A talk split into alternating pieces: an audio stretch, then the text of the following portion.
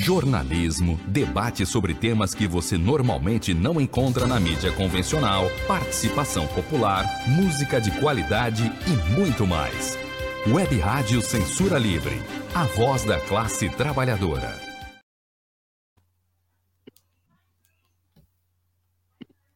Olá, olá, amigos! Sejam muito bem-vindos! Olá, ouvintes! Sou Almir César Filho. Começa agora o programa Economia Fácil pelas plataformas da rádio Censura Livre. Muito bom falar com vocês mais uma vez. Hoje é dia 23 de maio de 2022 e comigo Ícaro Chaves, engenheiro e funcionário do sistema Eletrobras, vai conversar aqui conosco o tema desta semana. O TCU autoriza Bolsonaro a vender a Eletrobras em meio a denúncias. Tarifas vão subir, risco de apagão aumenta. Como eu disse, o amigo, mais uma vez, não é a primeira vez aqui conosco, esperamos que não seja a última, para conversar conosco aqui sobre este importante tema, o Ícaro Chaves. Já vou chamar ele para fazer as saudações com vocês. Eu vou botar, antes disso, a vinheta do programa. Rodando a vinheta. Economia é fácil. A informação traduzida para a sua linguagem. Com Almir Cesar Filho. Amigos e amigas ouvintes, muito bom falar com vocês. Não deixe de mandar a sua pergunta ou opinião. Deixe aqui no chat da live, né? A live tem um chat, você pode pode deixar ela sua pergunta, sua opinião, sua posição, sua saudação, né? Com, ou também na caixa de comentários, né?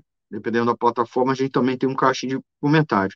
Ou envie uma mensagem de texto ou de voz para o nosso WhatsApp, é, 21 96553 8908. Vou repetir, 21 96553 8908 ou o e-mail contato clweb, arroba clwebradio.com. Além da live no YouTube, Facebook, vocês sabem, agora a gente também está com a live no Twitter. Vocês sabem como ouvir a Web Rádio Censura Livre para além da live? Você pode nos acompanhar ao vivo também pelo site www.clwebradio.com www.clwebradio.com você também pode nos ouvir pelos aplicativos de rádio online, sugerimos o Radiosnet, ou baixe o nosso app exclusivo lá na loja virtual Play Store. Pelo site, pelo app, tá? você, além das edições ao vivo, também pode acompanhar reprises e reapresentações do Economia é Fácil e demais programas da grade da Rádio Censura Livre. Vamos ao tema da semana com o nosso amigo Ícaro Chaves. Ícaro, seja bem-vindo, dê, uma, dê a sua saudação aos nossos amigos e amigas ouvintes. É contigo. Prazerzão voltar a falar com você. Boa noite, Almir. Boa noite a, a todo mundo que nos acompanha aqui. É, igualmente, um prazer também e agradeço a oportunidade de estar aqui conversando com você e com a sua audiência sobre esse tema tão importante. Muito obrigado, Ícaro. É, vamos ao tema da semana, né? Esse, o, o, o evento motivador para o tema aconteceu na semana passada, que foi é, a resolução, né, a votação no Tribunal de Contas da União, TCU, sobre a venda da Eletrobras, tudo começou com uma, né, o Congresso Nacional aprovou um projeto de lei enviado pelo governo Bolsonaro, que foi sancionado tão rapidamente. É, ele foi aprovado lá, meados do ano passado, que consiste na privatização da Eletrobras. Então, essa, esta venda aguardava uma análise do TCU para ser concluída. Em meio a polêmicas, a Corte de Contas aprovou em fevereiro deste ano, a modelagem financeira da desestatização, palavra bonita para entrega ao mercado financeiro da maior estatal energética de energia elétrica da América Latina, uh, aprovou a modelagem financeira, como eu estava dizendo, da desestatização, e agora validou a forma como a empresa será repassada para o controle acionário privado. Nos moldes propostos pelo governo, pelo governo Bolsonaro, por meio da venda de papéis. Então, ela não vai ser posta num leilão, como é tradição no processo de, é, de privatizações, desde Collor para cá, né? Mas ela vai ser vendida por meio de ações, né? As ações vão ser postas, né? E o controle acionário vai ser repassado à medida que hoje é majoritariamente da União, né? E vai deixar de ser. No julgamento da primeira etapa, né? Apenas o ministro revisor, o Vital do Rego, votou contra criticou a falta de informações sobre o impacto da privatização na conta de luz dos consumidores. Então, ele chamou a atenção que nessa modelagem, nessa privatização, não está claro quão, quanto vai ser precificada a tarifa. Inclusive, né, a questão que mais nos interessa, mais até que o controle é, ser público, é a questão da tarifa, sem dúvida, a gente tem que reconhecer, né, fazer essa, esse reconhecimento. Por sua vez, o ministro também afirmou que não há que, que há desculpa, que há inconsistências nos investimentos previstos. O modelo não garante os tais investimentos que o governo anuncia, que seriam, inclusive, um dos principais motivos para a venda da, da Eletrobras. Por sua vez, a experiência internacional né, não só a brasileira, mas também a brasileira, mostra que privatização de empresas do setor, inclusive do setor energético, tem sido danosa. A gente pode ver as empresas de distribuição de energia, particularmente, né, que eram empresas, na sua maior parte, estaduais, foram privatizadas e a tarifa de energia para o consumidor aumentou enormemente, os serviços caíram drasticamente não se viu toda aquela aqueles investimentos que tinham sido anunciados. Então eu trago o Ícaro para a conversa, primeiro, né, um ministro do TCU que não é da esquerda, nem foi indicado pela esquerda, é um político, né, um ex-político, um político, vamos dizer assim, aposentado, né, mas o TCU, em, alguma medida, apesar de ser uma conta de contas, né, uma corte administrativa, ela tem, é, ela é, é uma, uma instância política, né, do Estado.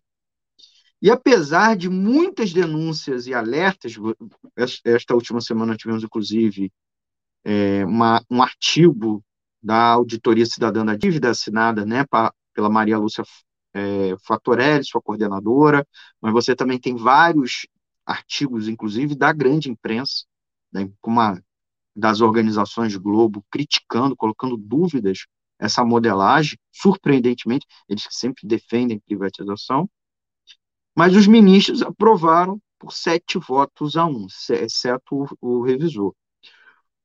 É, é curioso, é só para chamar atenção, depois eu, eu, eu destaco é, a composição do Tribunal de Contas. Muitos políticos, eu, políticos que tinham sumido, mas na verdade não sumido, eles viraram ministros do TCU, né? É, um exemplo deles é o, é, o Antônio Anastasia, ex-governador de Minas Gerais, ex-senador, né? É, o, o Jorge Oliveira, que foi ministro do Bolsonaro, por exemplo, então um monte de coisas assim. E o Vital do Rego, inclusive, fez um relatório, né? Ele era de revisão muito duro, foi à imprensa, certo? apontou seis ilegalidades, né? Que a gente depois vai, ao longo do programa, discorrer, né? E aí eu já passo, já falei muito, queria é, trazer para você. É, tem todo um questionamento sobre essas ilegalidades, Ícaro. Você pode chamar atenção rapidamente para a gente, né? Quais são elas? É, depois a gente dissecar uma a uma, é, inclusive a, mostra, mostrando quanto essa privatização pode ser algo extremamente criminoso, né, para e lesivo ao patrimônio público. Ícaro, por favor. Microfone desligado, Ícaro. É até difícil falar, escolher aqui as ilegalidades do processo de privatização, porque esse é o processo, sem, sem sombra de dúvida, o processo de privatização mais cheio de ilegalidades da história do Brasil. E olha que nós temos uma experiência grande é, nesse aspecto, né? Então, a gente tem denunciado isso há muito tempo, né, da, da, da, completa ilegalidade da privatização da Eletrobras, a começar pela, pelo mecanismo que ela foi feita. Né? Então, assim, não é um projeto de lei, tá? isso foi uma medida provisória, uma medida provisória que foi é, colocada, vamos lembrar, em 2021, e utilizando-se do mecanismo que era o mecanismo do rito sumaríssimo. Então, você veja, Almir, que medida provisória já é rito sumário. Mas durante a pandemia, para enfrentar os problemas da pandemia, de auxílio emergencial, de vacinas, enfim, situações que o Brasil precisava enfrentar, houve um consenso no Congresso Nacional de um rito sumaríssimo. Então, era um rito que você conseguia aprovar a medida provisória em muito pouco tempo. Pois esse rito é, que foi aplicado para a privatização da Eletrobras de forma completamente ilegal. Por quê? Porque o rito sumaríssimo ele estava previsto para durar enquanto fosse o período de calamidade pública, ou seja, até 31 de dezembro de 2020. Mas a, a medida provisória da privatização é de 2021. Mas eles continuaram usando esse rito. Só para você ter uma ideia, é, uma medida provisória, ela é para poder tramitar no Congresso Nacional, ela precisa de ter uma comissão mista de senadores e deputados e um relator. E é preciso que haja debates, é preciso que haja audiências públicas para se colher a opinião dos especialistas da sociedade, para você poder ter uma tramitação com um mínimo de debate no Congresso Nacional para as medidas provisórias. Mas o rito sumaríssimo dispensava isso. Claro, era um momento de emergência nacional de combate à pandemia. Mas a privatização da Eletrobras não tinha nada a ver com combate à pandemia. Eles utilizaram, inclusive, de forma extemporânea, né, porque já tinha terminado o período de calamidade pública, esse rito para privatizar a Eletrobras. E dessa forma não houve um debate sequer sobre a privatização da Eletrobras na Câmara dos Deputados. No Congresso Nacional ainda tivemos um debate, e talvez por isso que no, que no Senado Federal, aliás, que a, a votação foi até mais apertada. Se a gente tivesse tido oportunidade de mostrar para os parlamentares é, todas as ilegalidades, os prejuízos que a privatização vai trazer para o país, provavelmente muitos deles teriam mudado de ideia mas não houve debate nenhum. Então a ilegalidade começa aí. Já tem vício de origem. Né? E a gente tem visto aqui uma série de ilegalidades né, que o ministro Vital do Rego vem apontando desde a primeira etapa da privatização. Né? O ministro Vital do Rego foi o único ministro ali daquela corte que colocou os interesses do país acima dos interesses do mercado. Os outros agiram, os outros sete ministros que aprovaram, agiram pensando no mercado. E eles disseram isso claramente. Houve, por exemplo, um ministro, o ministro Benjamin Zimler, que teve a capacidade de dizer, no julgamento da primeira etapa da privatização no TCU, ali em fevereiro, que se a Eletrobras fosse dele, ele não a venderia naquelas condições. Mas como não era dele, né? É nossa, é dos brasileiros, ele vendeu mesmo assim. Então as ilegalidades elas vêm sido é, demonstradas de forma assim com abundância de provas. Por isso que a gente não tem nenhum medo de dizer que o que está acontecendo é uma coleção de fraudes. Né? E a, a, sem falar nos prejuízos para o país, para a soberania nacional, para o, o, o, próprio consumidor né? E para a segurança energética do país, tem ilegalidades formais, ilegalidades patentes, como, por exemplo, do preço de avaliação da Eletrobras.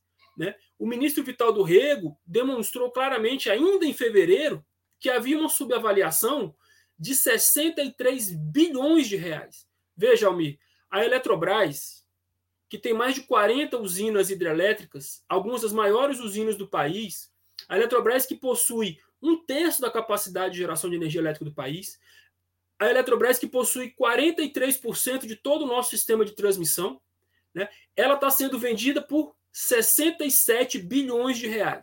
67 bilhões de reais.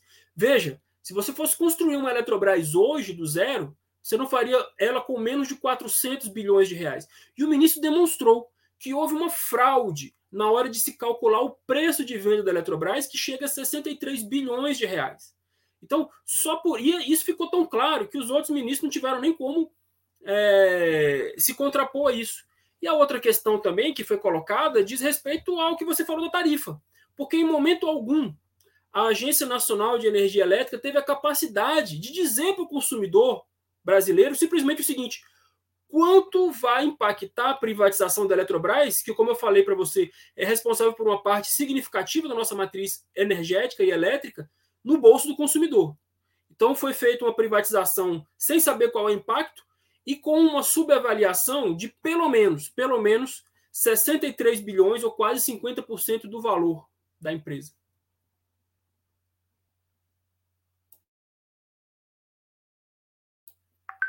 Eu não estou te ouvindo, A, a, segunda pergunta tem muito a ver justamente com essa questão da subavaliação, né?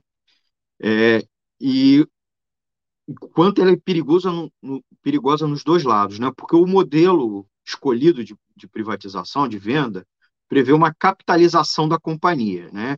Isso significa que, a princípio, o governo irá vender ações é, irá vender a sua participação atual, né? ela vai vender a participação da União e serão emitidas ações para a entrada de novos investidores, novos acionistas, diluindo assim o capital da empresa até que a fatia da União seja de no máximo 45%. Essa é o que diz a modelagem oficialmente.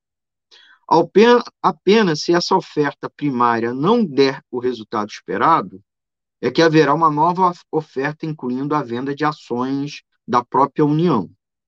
O Vital do Rego apresentou um relatório que mostra que o patrimônio da estatal, como você começou a falar, estava avaliado em 67 bilhões, né?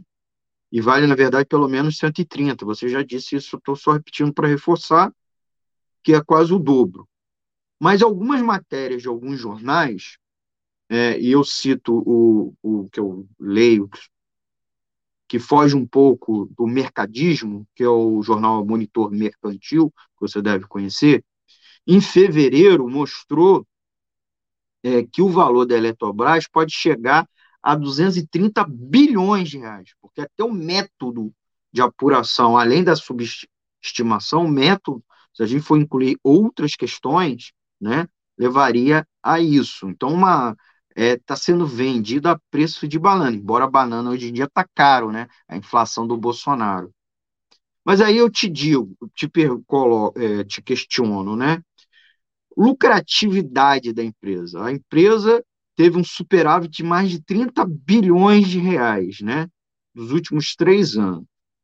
De, a, e distribuiu mais de 20 bilhões de, de lucro, né? De dividendos para a União como dividendos, né? Como dividendos nos últimos 20 anos. Em 2022, a empresa anunciou um lucro líquido, só em, em 2022, de 2,7 bilhões, somente no primeiro trimestre. Então, o valor de venda está muito subestimado, está ainda mais subestimado, né? E, e também, é, assim, queria trazer para você o questionamento. A, as falas do Vital do Rego que são chamam muita atenção, porque é um ministro, né? É, tem essa questão da subestimação, que eu queria que você ainda é, ampliasse, inclusive com a questão da lucratividade, porque a avaliação de uma ação não depende só do patrimônio né, tangível da empresa, mas também os lucros esperados, lucros futuros. Só para esse ano o lucro é gigante. Então, é, a venda é muito abaixo, é uma entrega, e por isso talvez esse desespero de vender ainda esse ano, porque um Bolsonaro talvez não seja reeleito, né?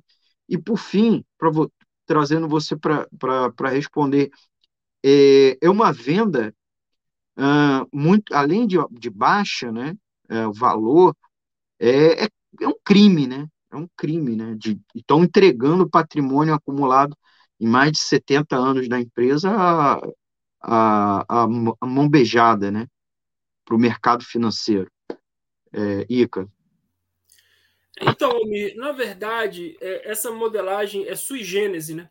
Porque você imagina uma privatização com um leilão. Então vai ter um leilão, ali você coloca um preço mínimo e, digamos assim, o mercado, levando em consideração a hipótese de uma concorrência perfeita, né? coisa que não existe, mas é, o mercado precifica. Então, quando você tem uma situação assim, é, é, relativamente mais simples. Né? Então, você vê lá, o governo sugere um preço mínimo, com base num valuation, num cálculo, como você disse, que leva em consideração o patrimônio líquido, mas leva em consideração também a expectativa de resultados futuros durante um período, aquela coisa toda.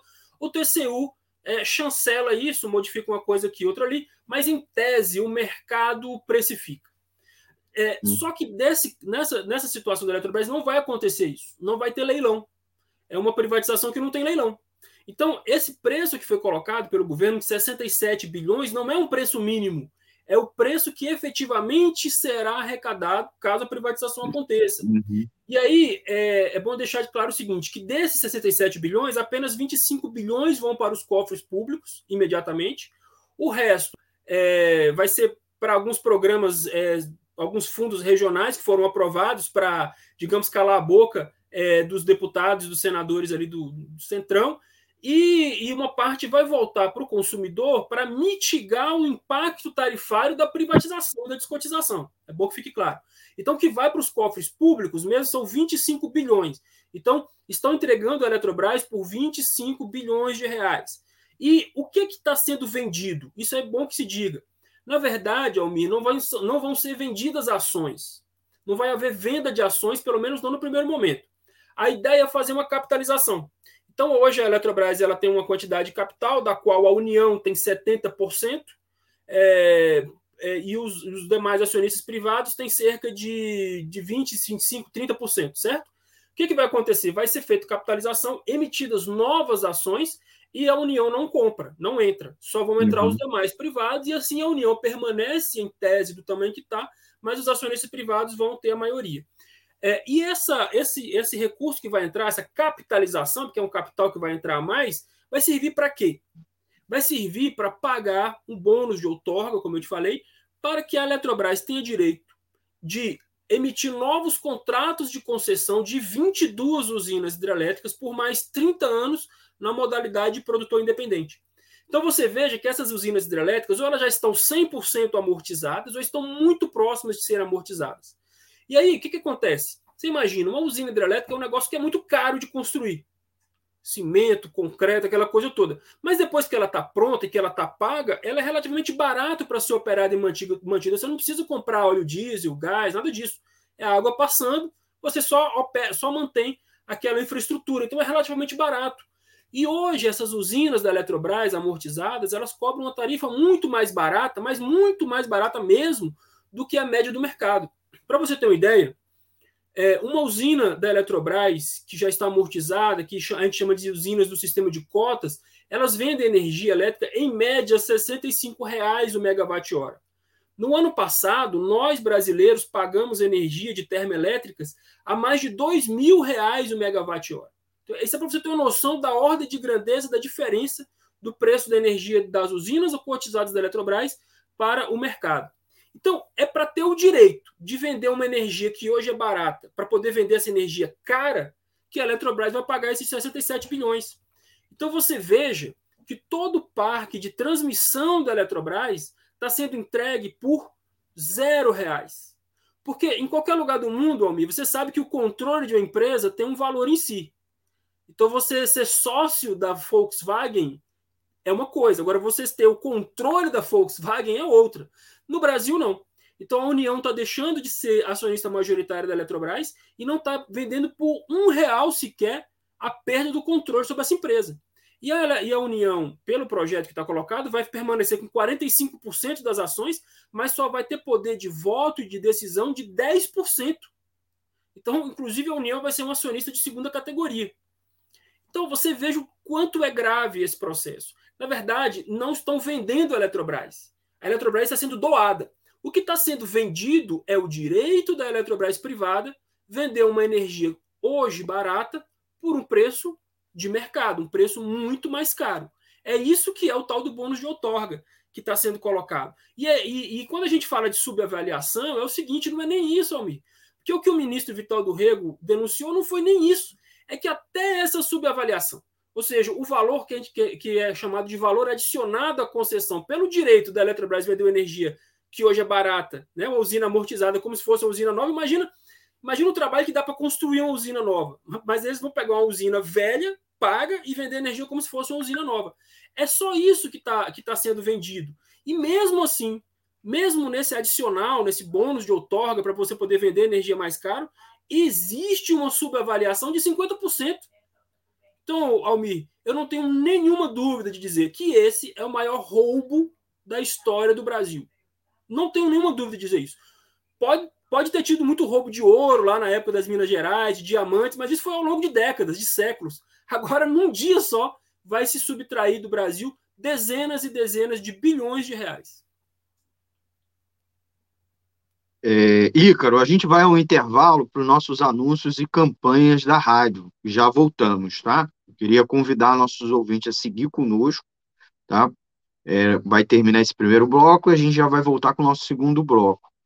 É, ouça o programa Economia Fácil, tanto esta edição quanto as edições anteriores de demais programas da rádio Censura Livre, em formato podcast. Né? Não sei se vocês sabem disso, nós também temos os programas em formato podcast.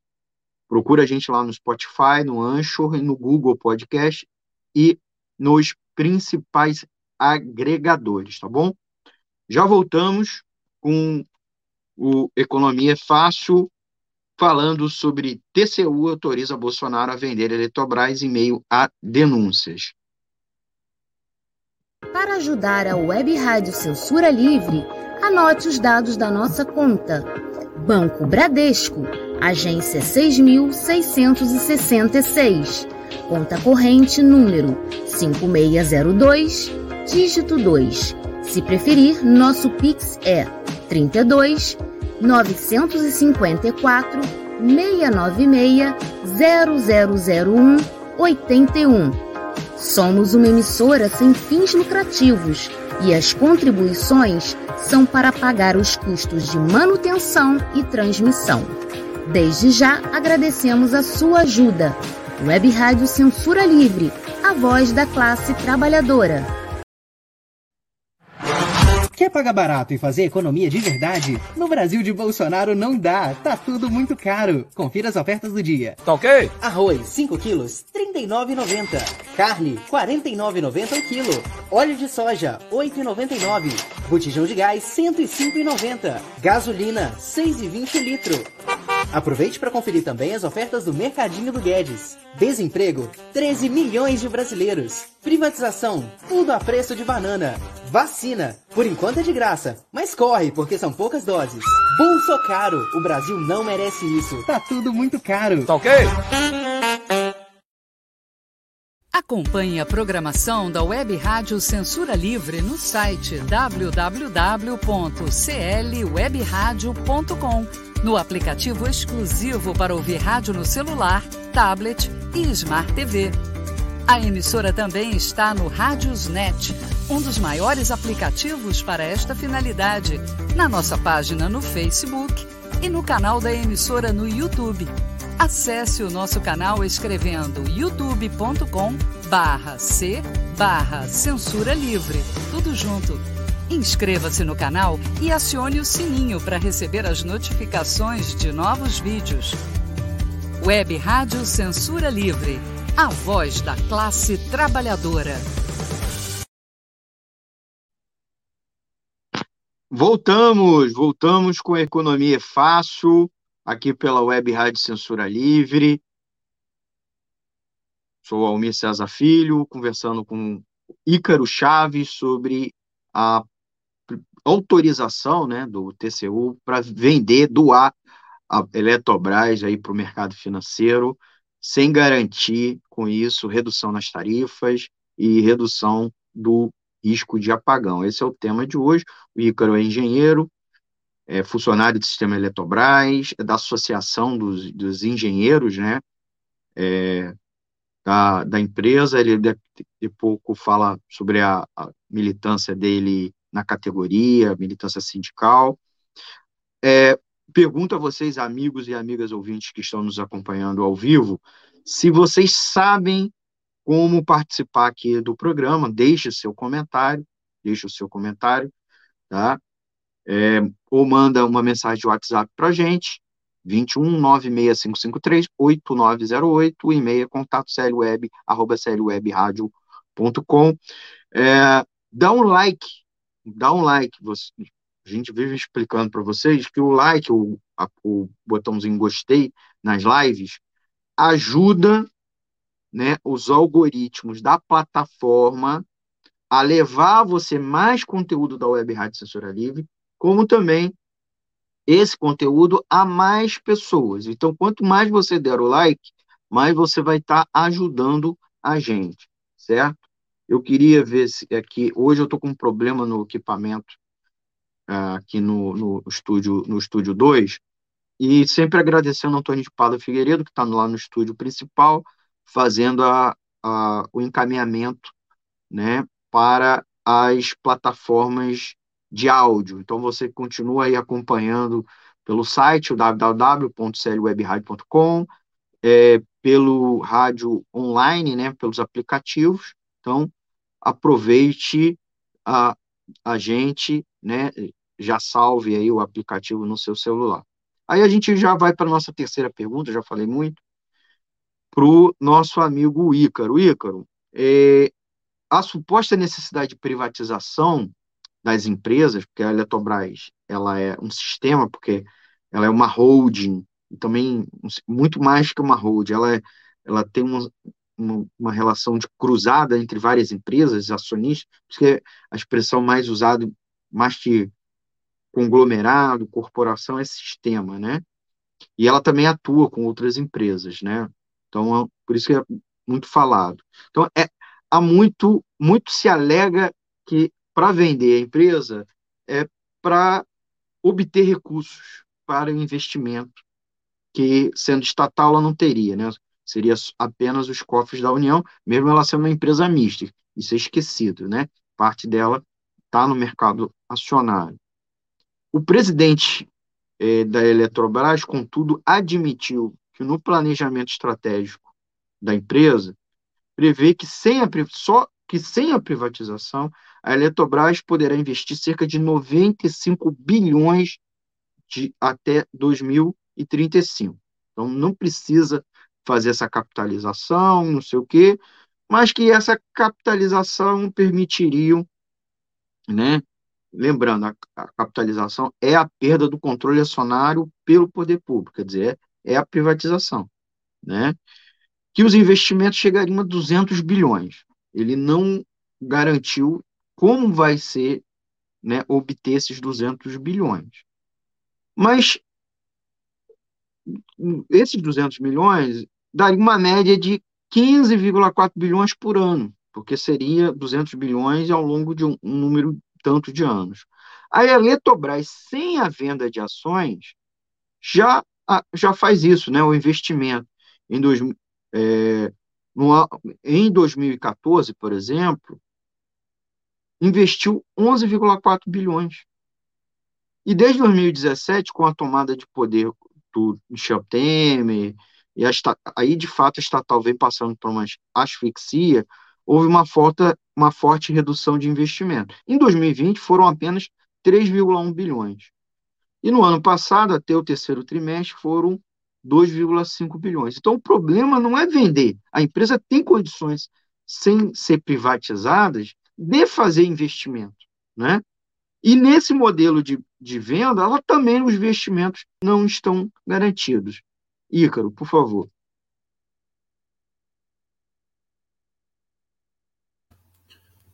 É, o presidente da Eletrobras, assim como toda a direção da empresa, na verdade, são vendedores, né? Ele só tem um, uma missão, que é vender a empresa. Então, esse presidente não entende nada de, de setor elétrico, na verdade.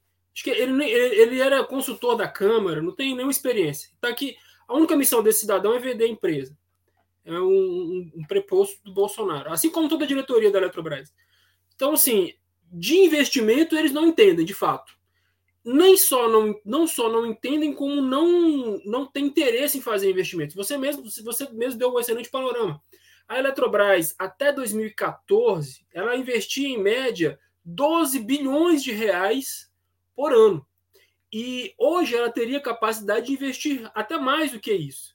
Primeiro, porque o governo mente ao dizer que a Eletrobras não teria capacidade de investir 15 bilhões. Porque eles dizem, olha, para investir 15 bilhões você teria que ter lucro de 15 bilhões. Não é verdade.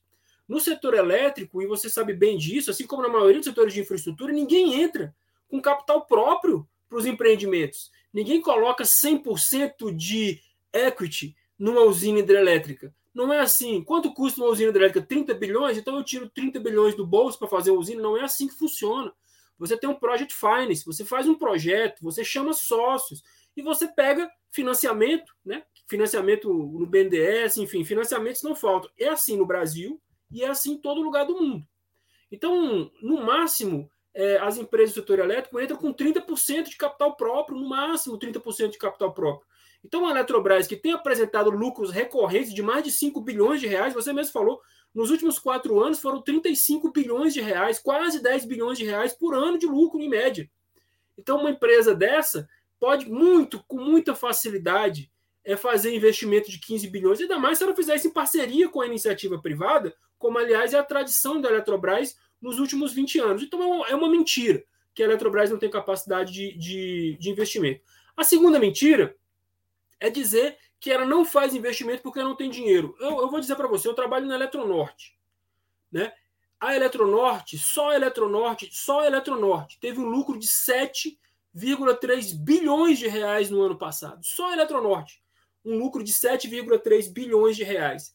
E qual investimento que ela faz? Nenhum.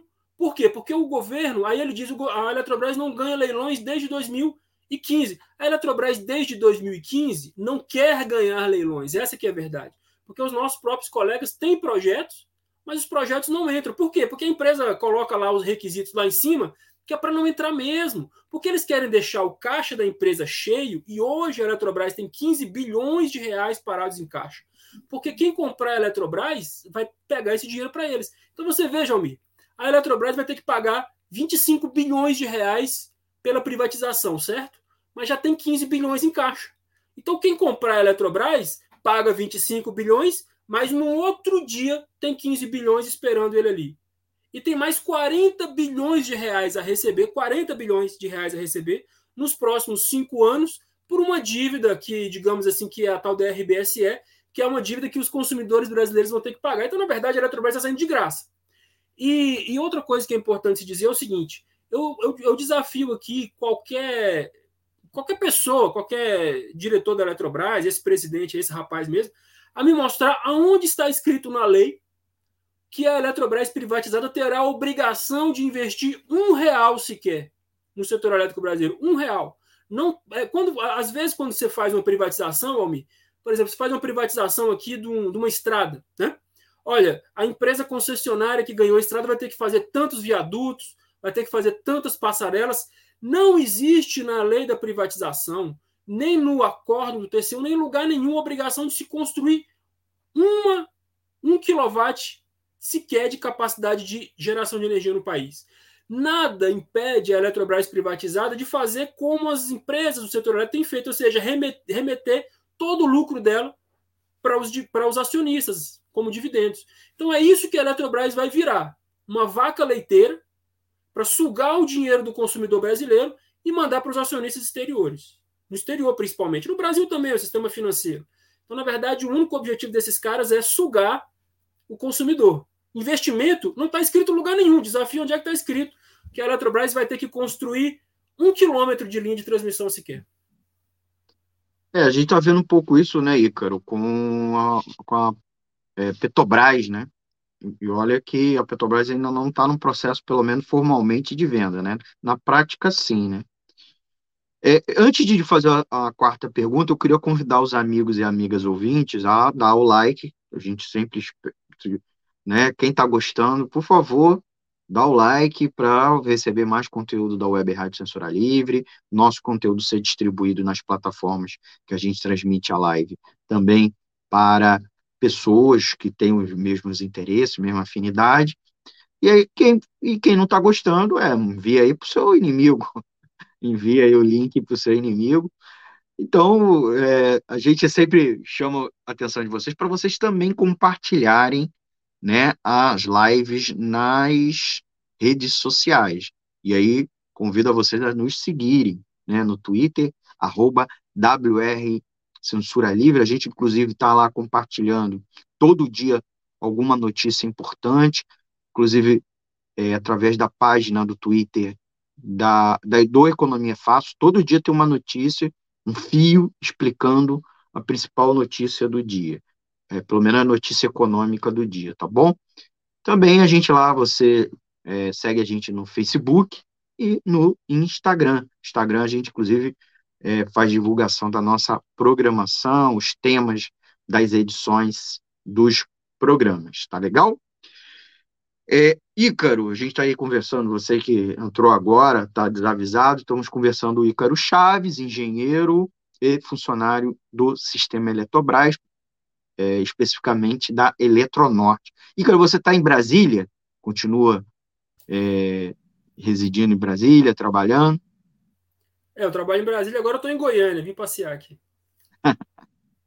Estou de aí, férias, desculpe, desculpe te tirar aí do seu passeio para trazer aqui a informação para os nossos amigas e amigas ouvintes.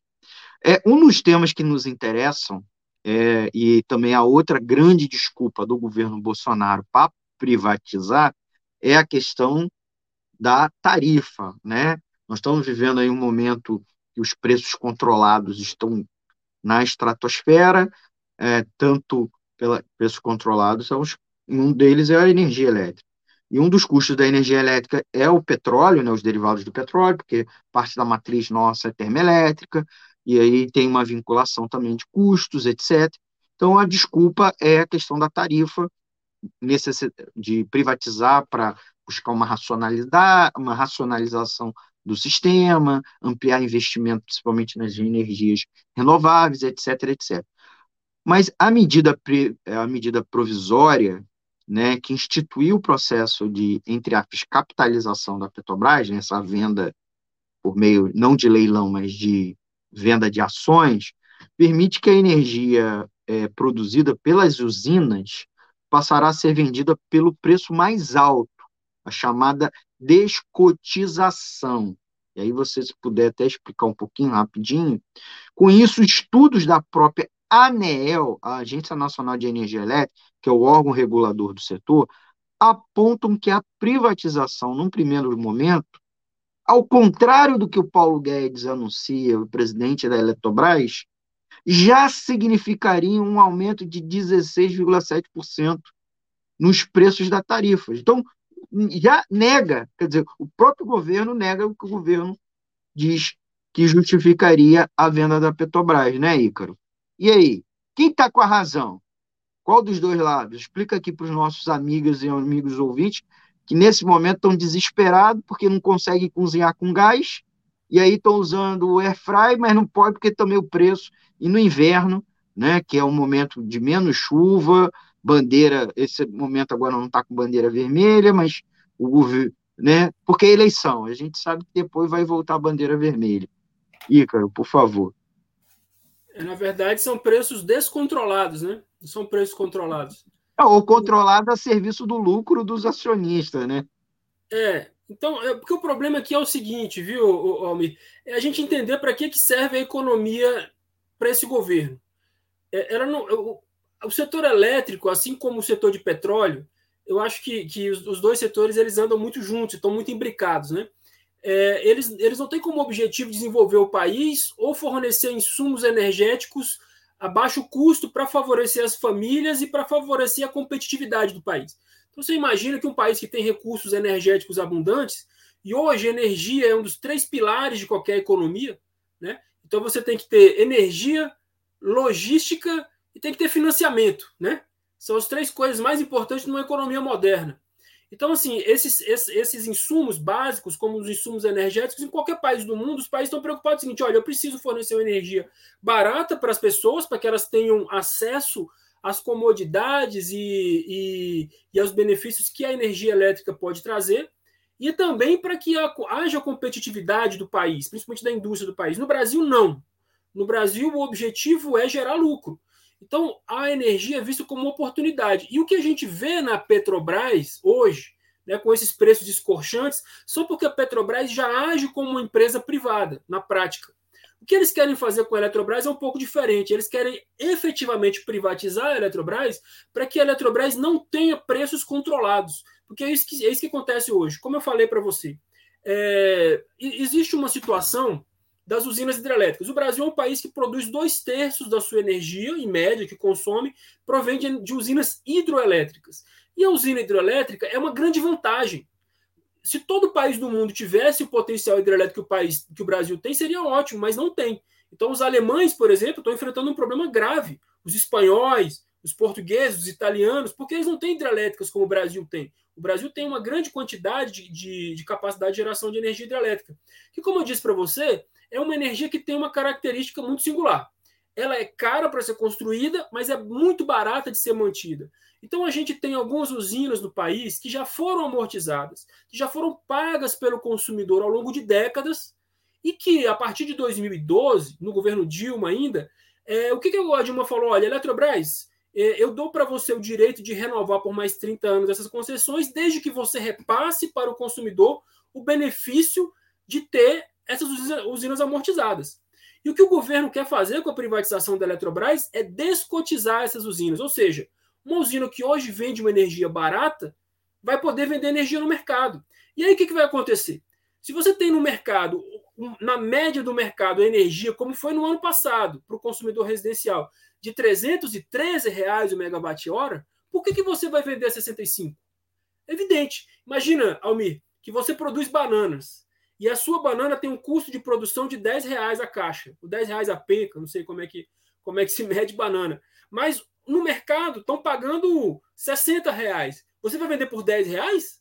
É claro que não, você vai vender pelo preço que o mercado está pagando. É evidente que a Eletrobras vai fazer isso. O próprio ministro Vital do Rego, que, como eu disse, é o único ministro é, ali do Tribunal de Contas que pensa no interesse da população e do país, e não no interesse do mercado, como são os pares dele, ele disse isso, ele usou uma metáfora interessante. Imagina que você compra um apartamento e aí você passa 30 anos pagando é, o, a prestação desse apartamento e mais o condomínio.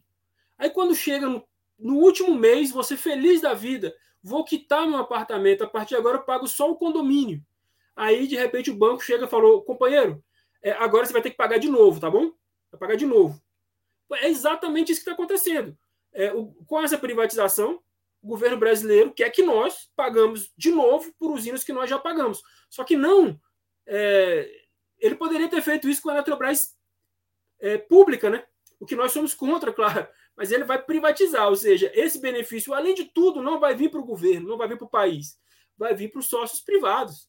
Então, é, é, é essa, essa digamos assim, esse crime né, que estão fazendo contra todos os 84 milhões de consumidores desse país. E é importante que se diga, viu, homem? Se tem uma categoria que não foi ouvida em momento algum no Congresso Nacional e nem no TCU, foram os consumidores. Os consumidores residenciais, os grandes consumidores até conseguiram ser ouvidos. E até eles demonstraram que são contra essa modelagem de privatização, até os grandes consumidores quanto mais os pequenos. Mas os pequenos consumidores, que também têm suas associações, existem os conselhos de consumidores, já se manifestaram contra esse modelo de privatização, inclusive pediram para o TCU que obrigasse a ANEEL a fazer um estudo para calcular o impacto tarifário, mas jamais tiveram uma resposta do governo, do Congresso Nacional ou do TCU. Ou seja, você, consumidor, a única coisa que você tem direito é pagar sua conta de luz para enriquecer os barões do setor elétrico, que agora vão ficar muito mais ricos às suas custas.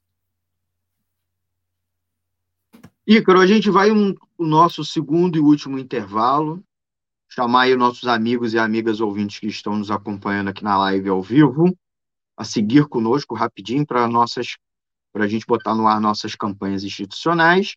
Vocês que estão gostando do programa, não deixe de dar seu like e a gente já volta. Aproveitando, vocês é, vocês precisam lembrar que nossos programas, além de ficarem salvos nas plataformas que a gente transmite a live, né?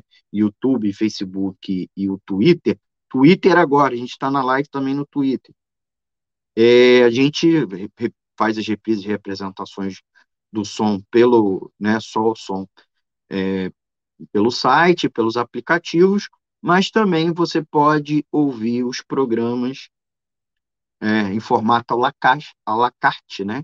É, podcast, o podcast no Anchor, no Spotify e no Google Podcast e nos principais agregadores. A gente já volta com o terceiro e último bloco do Economia é Fácil. Aproveita nosso intervalo, coloca aí as perguntinhas e comentários, tá bom? A gente já volta. Para ajudar a Web Rádio Censura Livre, anote os dados da nossa conta. Banco Bradesco, agência 6666. Conta corrente número 5602, dígito 2. Se preferir, nosso Pix é 32 954 696 0001 81. Somos uma emissora sem fins lucrativos e as contribuições são para pagar os custos de manutenção e transmissão. Desde já agradecemos a sua ajuda. Web Rádio Censura Livre, a voz da classe trabalhadora. Tornar o serviço público mais eficiente? Sim. Buscar o aperfeiçoamento técnico e profissional dos servidores? Sim. Permitir que políticos e seus indicados tenham ainda mais poder na administração pública? Não. A reforma administrativa do governo federal pode piorar substancialmente as já precárias condições do serviço público no país. Leia, informe-se. Depois pode ser muito tarde para voltar atrás. Acesse nãoapec32.com.br e veja o posicionamento de cada parlamentar. Reforma de Acompanhe a programação da Web Rádio Censura Livre no site www.clwebradio.com, no aplicativo exclusivo para ouvir rádio no celular, tablet e Smart TV.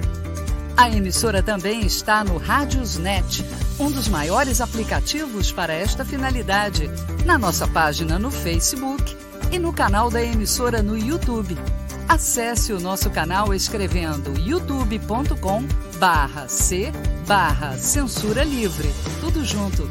Inscreva-se no canal e acione o sininho para receber as notificações de novos vídeos. Web Rádio Censura Livre a voz da classe trabalhadora.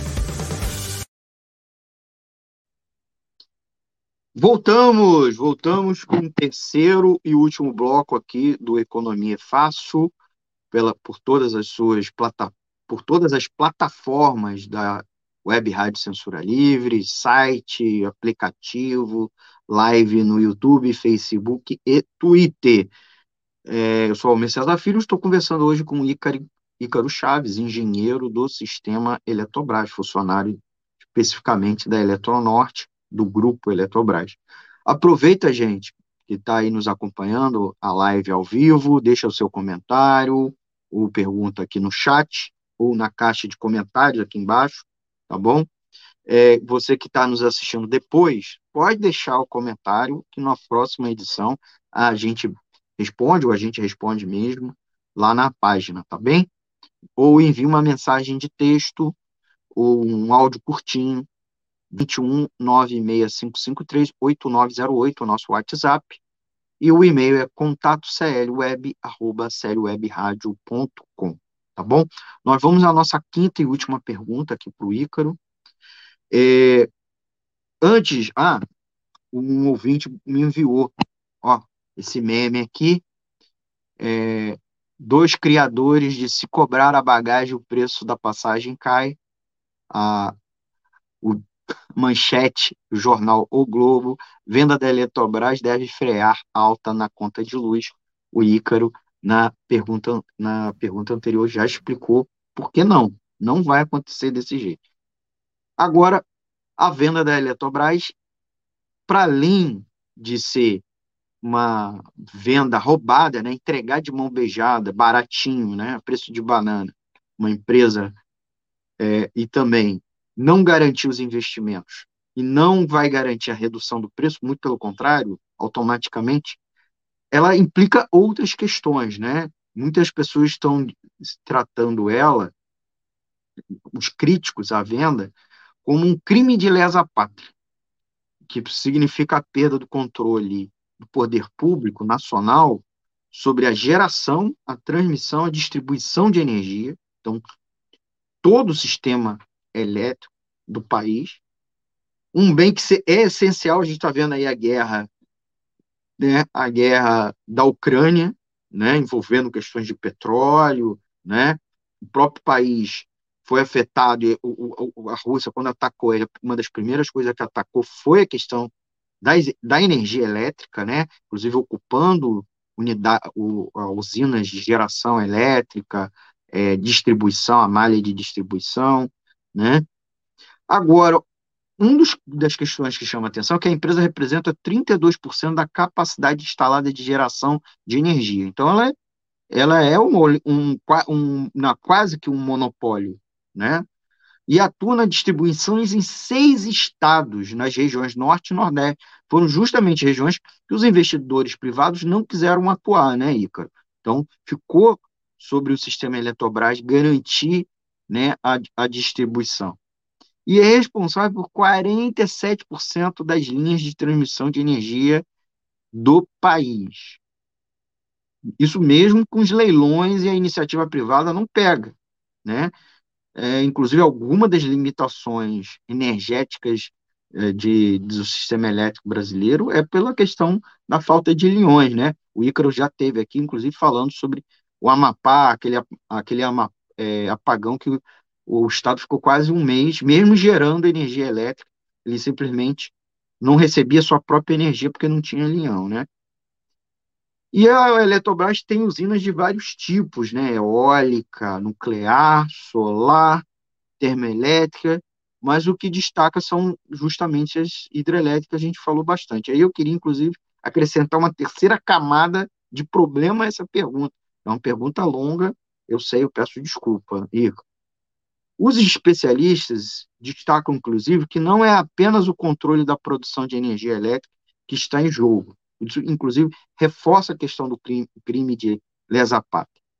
Mas também a gestão do uso das águas, como irrigação e navegação, né? o que afetaria o volume de água para a agricultura familiar, por exemplo, porque hidrelétrica é reservatório, reservatório né, está sendo, tá sendo vendido e não vai ficar mais sob o controle do poder público. E o Brasil está tendo problema de estresse hídrico.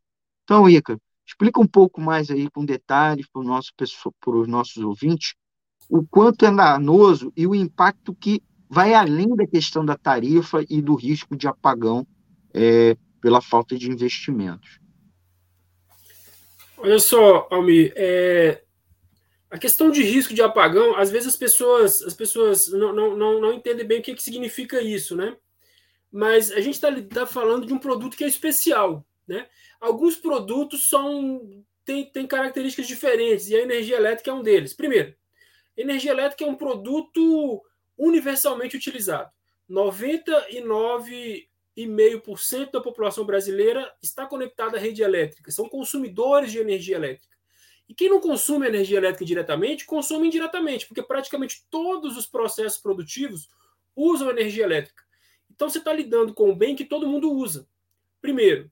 Segundo, é um produto muito dificilmente substituível. Você não pode substituir energia elétrica por outro produto. Por exemplo, se o seu carro é um carro flex, se a gasolina aumentar, você pode colocar álcool. Se falta o gás, você pode cozinhar com lenha no limite. Agora, energia elétrica não tem como. Né? Você não vai poder gerar energia elétrica na sua casa. Como é que você vai gerar energia elétrica na sua casa? Mesmo se você coloca um painel solar na sua casa, vai ficar de noite, né? E você vai fazer o quê? Então, assim, é, é, é um produto que ele é universalmente utilizado, é insubstituível e ele tem uma, uma situação que ele é inelástico do ponto de vista da, da demanda. O que, que significa isso? Meu querido, se a energia elétrica ficar o dobro, você vai pagar do mesmo jeito. É diferente, por exemplo, do arroz. Se o arroz fica muito caro, você vai comer macarrão, você sabe se lá outra coisa. Se a cerveja que você gosta fica caro, você toma outra cerveja, você para de tomar cerveja, mas energia elétrica não dá para você fazer isso. Então, se um país não tem controle sobre a sua produção energética, ele não tem controle sobre nada, Almir. Então, assim, você imagina no futuro, e quando a gente fala de soberania, olha, não é algo assim é, é, fora é, de contexto.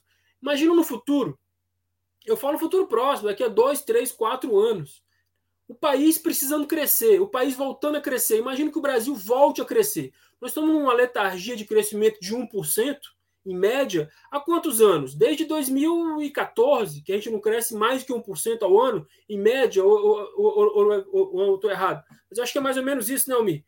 2014 para cá. Não, um pouco 2016, é, quer dizer, 2017, né? 2015, 2016, nós tivemos aquele aquela crescimento negativo, né?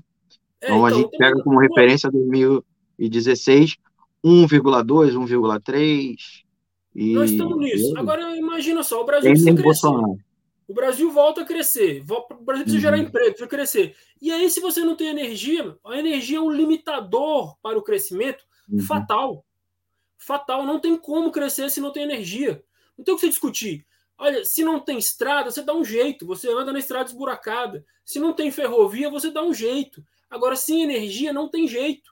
Se não tem petróleo no Brasil, você pode até importar petróleo, enche um navio de petróleo. Agora, se não tem energia, você não consegue fazer nada. Então, é um limitador fatal para o desenvolvimento de um país. Então, quando a gente fala de soberania energética, não é algo etéreo, não é algo é, é, abstrato, é algo muito concreto. Porque imagina só, quando nós tivemos o apagão de 2000 no governo Fernando Henrique, foi por falta de investimentos justamente porque estava se pre preparando a Eletrobras, muito parecido com o que acontece agora, estava se preparando a Eletrobras para privatizar, e aí não fazia sentido fazer investimentos. Esperava-se que o mercado fizesse investimentos, que a iniciativa privada fizesse. A iniciativa privada não fez, a Eletrobras ficou proibida, faltou energia. Quando volta o governo Lula em 2003, quem foi construir Belo Monte? Quem foi construir as usinas do Rio Madeira? Quem foi terminar a interligação norte-sul? Quem foi construir é, as usinas eólicas que tem pelo país. Ou seja, todas essas infraestruturas, é, essas obras estruturantes foram feitas pela Eletrobras. Isso não estou falando dos anos 60 e 70. Eu estou falando agora, dos anos 2000, 2010. Então, se a gente precisar, como que o Estado brasileiro pode obrigar a uma empresa privada investir? Imagina, o Brasil precisa crescer, não tem energia e o governo vai chegar e pedir para o dono da Eletrobras: o senhor poderia abrir mão dos dividendos para colocar no bolso, para construir uma usina hidrelétrica que só vai te dar retorno daqui a 20, 30 anos? O que, que, que, você acha que os donos da Eletrobras vão responder? Está vendo isso na Petrobras, né, Ica? Oi? A gente está vendo isso com a Petrobras, né? Os caras, inclusive, vendendo a refinaria, né? Não, senhores, comprando gasolina. deixar de colocar o dinheiro no bolso para baixar, baixar aqui o preço da gasolina ou do gás de cozinha? E isso porque a Petrobras é uma empresa uhum. estatal, porque no caso da Petrobras, basta o próximo governo mudar essa política e acabou a farra. Agora, se a Eletrobras estiver privatizada num governo é, progressista, o que, que ele vai fazer? Então, assim, nós vamos perder completamente a qualquer ingerência sobre a nossa capacidade de produzir a energia necessária para a nossa sobrevivência. É disso que se trata, Almir. Não é brincadeira. E, e, não é por isso que os países não, não vendem a sua energia. Alguns países que privatizaram o setor seu setor elétrico estão pagando um preço altíssimo. Eu cito a Espanha. A Espanha privatizou o setor elétrico dela. E agora, um governo de esquerda da Espanha está enfrentando. Olha, se a gente acha que a energia aqui no Brasil está cara, imagina na Espanha. Aqui a gente está pagando quilowatt-hora, chegamos a pagar no ano passado 313 reais o quilowatt-hora. Lá na Espanha, eles chegaram a pagar 600 euros. 600 euros. Então, assim, e o que, que o governo pode fazer? Nada, porque privatizou tudo. Então, a situação é muito grave. O risco para o país é muito grave. E não é assim é, a longo prazo. Estou falando dos próximos próximo ano já. É, quando você fala da questão da água, é mais grave ainda. Então, você pega, por exemplo, os Estados Unidos. Os Estados Unidos é um país onde o setor elétrico é majoritariamente privado. Inclusive, até as usinas nucleares dos Estados Unidos são privadas. Não sei se você sabe disso. Mas, majoritariamente, o setor elétrico dos Estados Unidos é privado. Mas as hidrelétricas não. E por que, que o Departamento de Energia dos Estados Unidos justifica que, aliás, lá ninguém nem cogita privatizar a hidrelétrica? Não se cogita isso. Isso desde os anos 30, tem quase 100 anos que eles têm essas hidrelétricas é, é, estatais e ninguém passa pela cabeça de democrata ou republicano privatizar essas usinas hidrelétricas. Sabe por quê? Porque eles dizem o seguinte: porque a usina hidrelétrica trata de outras questões. Uma usina hidrelétrica não é só uma fábrica de quilowatt-hora. Sem as hidrelétricas do São Francisco, jamais haveria agricultura na região Nordeste, principalmente na região da calha do São Francisco. Jamais a gente estaria produzindo vinho em Pernambuco, ou produzindo, tendo um dos maiores produtores de frutas do Brasil, justamente nessa região. Jamais, sem as hidrelétricas do São Francisco, nós teríamos a transposição do São Francisco. Então, hidroelétrica é muito mais do que produzir energia elétrica. Aliás, eu, eu digo mais: a coisa menos importante que o hidrelétrica faz é produzir energia. E qual é o problema concreto que existe nisso? O problema é o seguinte: o dono de uma hidrelétrica privada ele vai preferir armazenar energia para armazenar água para produzir energia quando o preço estiver melhor, ou ele vai preferir ceder a água dele para abastecimento animal, para agricultura, para abastecimento humano. É claro que a pressão do mercado para utilizar a água para gerar energia, porque o poder de barganha de uma Eletrobras privatizada vai ser alguns milhares de vezes maior do que dos agricultores do semiárido ou dos agricultores de Minas Gerais. O que, que você acha que vai acontecer? É claro, e no Brasil, é, as pessoas têm uma ilusão com, com as agências reguladoras. Né? A agência reguladora é como se fosse a carta na manga que os privatistas usam para defender a privatização. Não, não, não se preocupe que eu tenho agências reguladoras. Pois bem, a agência reguladora de, do setor de aviação civil, por acaso, impediu é, que houvesse explosão nas tarifas de, de, de, avião? Por acaso a agência reguladora de energia elétrica impediu que houvesse esse aumentos absurdo que nós estamos vendo na conta de luz? A agência reguladora, no Brasil, nada mais é do que um sindicato de empresários. É para isso que eles servem. As agências reguladoras no Brasil têm como única função é, estabelecer uma convivência harmoniosa entre os agentes privados dos setores que elas, em tese, regulam. Até porque a coisa mais comum que existe é o camarada sair do, do da empresa fiscalizada para ir para a agência reguladora e depois voltar para as empresas que ele fiscalizou antes, né? a famosa porta giratória. Então, o que vai acontecer no Brasil é que o conflito em torno do uso da água vai se exacerbar. Por isso que os países não entregam o controle das suas águas para empresas privadas. E essa história de dizer que a agência reguladora vai resolver isso, vai resolver igualzinho está resolvendo hoje, a Agência, a Agência Nacional do Petróleo está resolvendo o problema do preço do combustível caro. Do mesmo jeito que eles vão resolver. Ou seja, vão resolver para beneficiar o poder econômico. É muito grave, viu, Almir, o que se vislumbra para o país. Eu diria que o Brasil, após a privatização da Eletrobras, vai ter muito poucos instrumentos para poder guiar o seu destino. Ícaro, eu queria te agradecer é, por participar aqui com a gente. É, antes de te passar a palavra para as saudações finais, né? É, inclusive perguntar a você calendário de luta da categoria, se vocês estão tendo aí um e da campanha contra a privatização, né? Eletrobras pública, né? Inclusive tem um hashtag hashtag Eletrobras pública. Tem alguns outros outras também palavras de ordem e hashtags que você é, pode falar é, para a gente. Queria te agradecer muito por participar aqui conosco, ser atencioso. A gente convida você rapidamente, responde, diz que vai estar tá aqui, se organiza, né? Está aí, está passeando e está participando aqui conosco do programa. Então, agradecer bastante por isso. E queria, antes de passar também a palavra para você, é, chamar nossos amigos e amigas ouvintes a bancar a programação da Web Rádio Censura Livre. Para a gente ter uma voz independente, para a gente ser a voz da classe trabalhadora, trazendo pessoas como Ícaro, né, que a grande mídia não ouve, né, A grande mídia vai chamar um especialista, entre aspas, que é de um lobby né, do setor ligado aos grandes empresários. Vai chamar alguém do mercado financeiro para falar. Vai chamar alguém do governo. Nós não, vamos chamar os trabalhadores, seja, seja os consumidores, seja os trabalhadores, né, funcionários da empresa que mantém a empresa lá pública operando a serviço é, da gente. Então, é, vocês podem nos ajudar.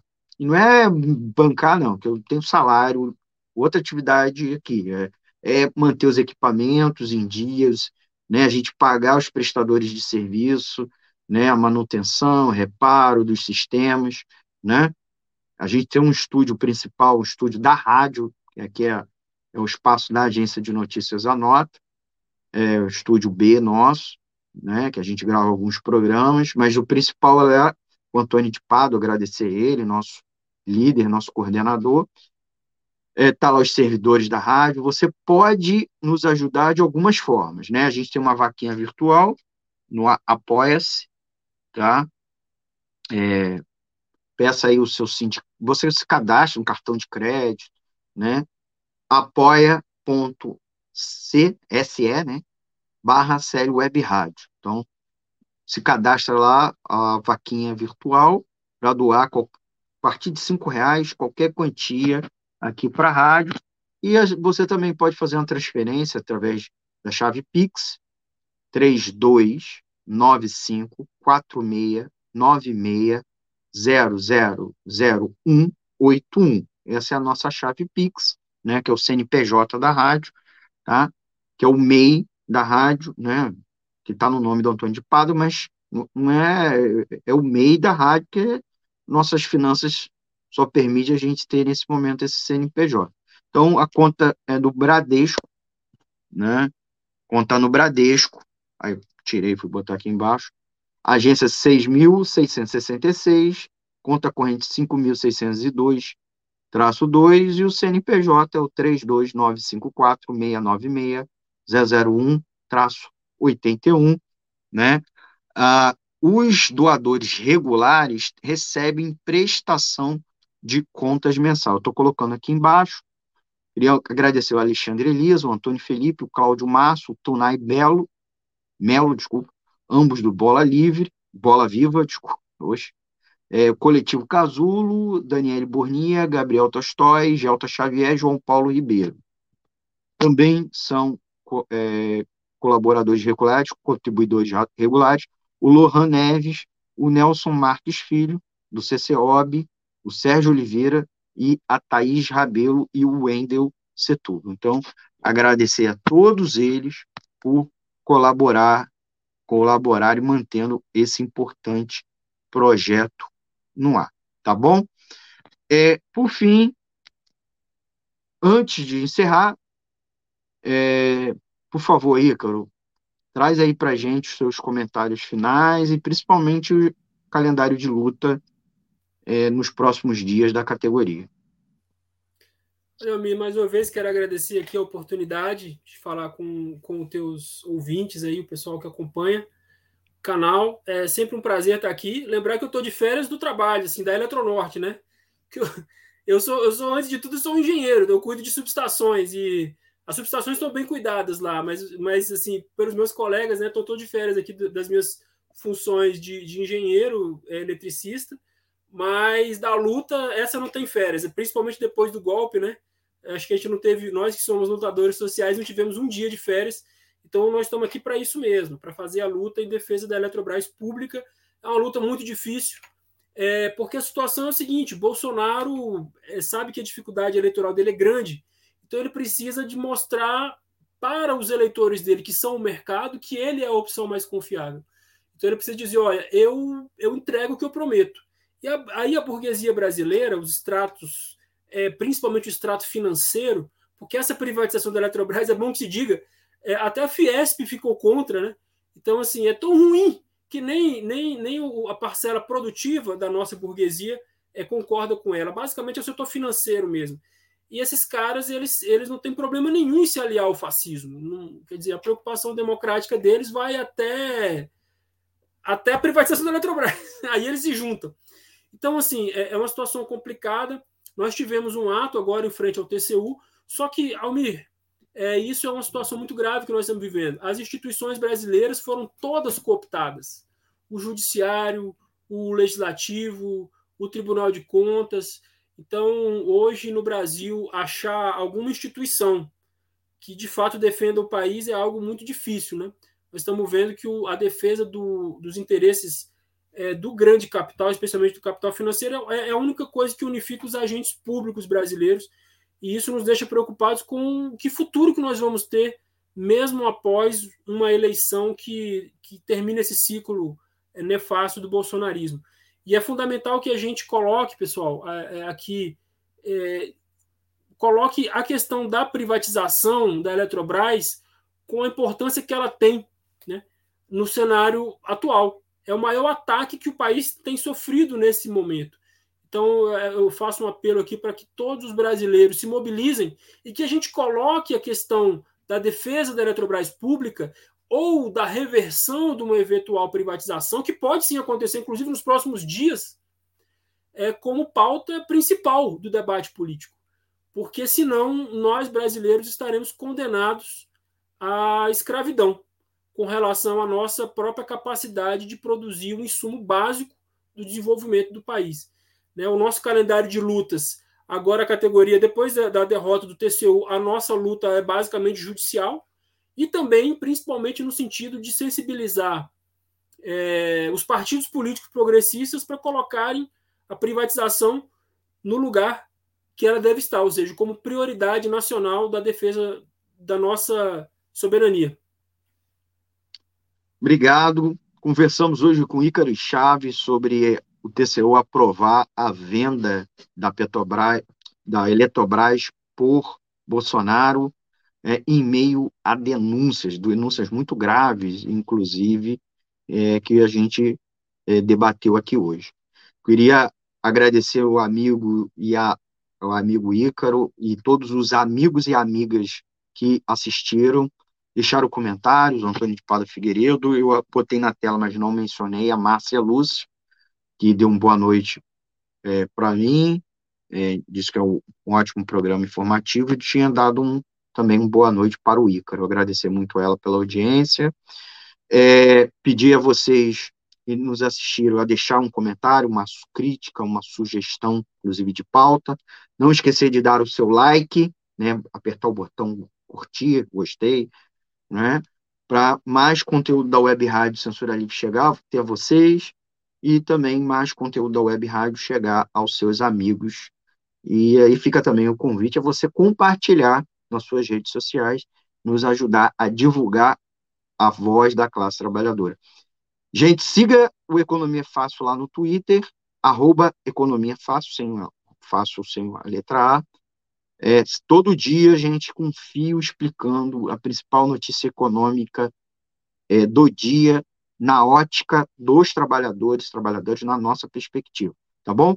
Então, eu encerro aqui, agradeço mais uma vez a audiência, né? Agradeço ao Ícaro. Semana que vem, se tudo correr bem, nós vamos é, conversar sobre é, a crise na agricultura, a crise no meio rural, principalmente envolvendo os pequenos agricultores né? inclusive a violência no campo, é, a forte crise da política agrária, política de reforma agrária que está zerada no país. Nós vamos trazer nosso amigo Valdemir Soares, né, advogado, militante é, do, do, dos movimentos camponeses, movimentos é, campesinos, na próxima semana, né, é, ainda mais no meio da inflação dos alimentos, a gente vai estar tá conversando sobre isso, tá bom? Então já envia para a gente sua crítica, sua, sua, suas perguntas. Até semana que vem. Obrigado, Ícaro.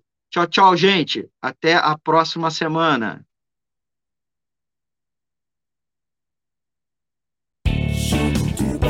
Economia é fácil.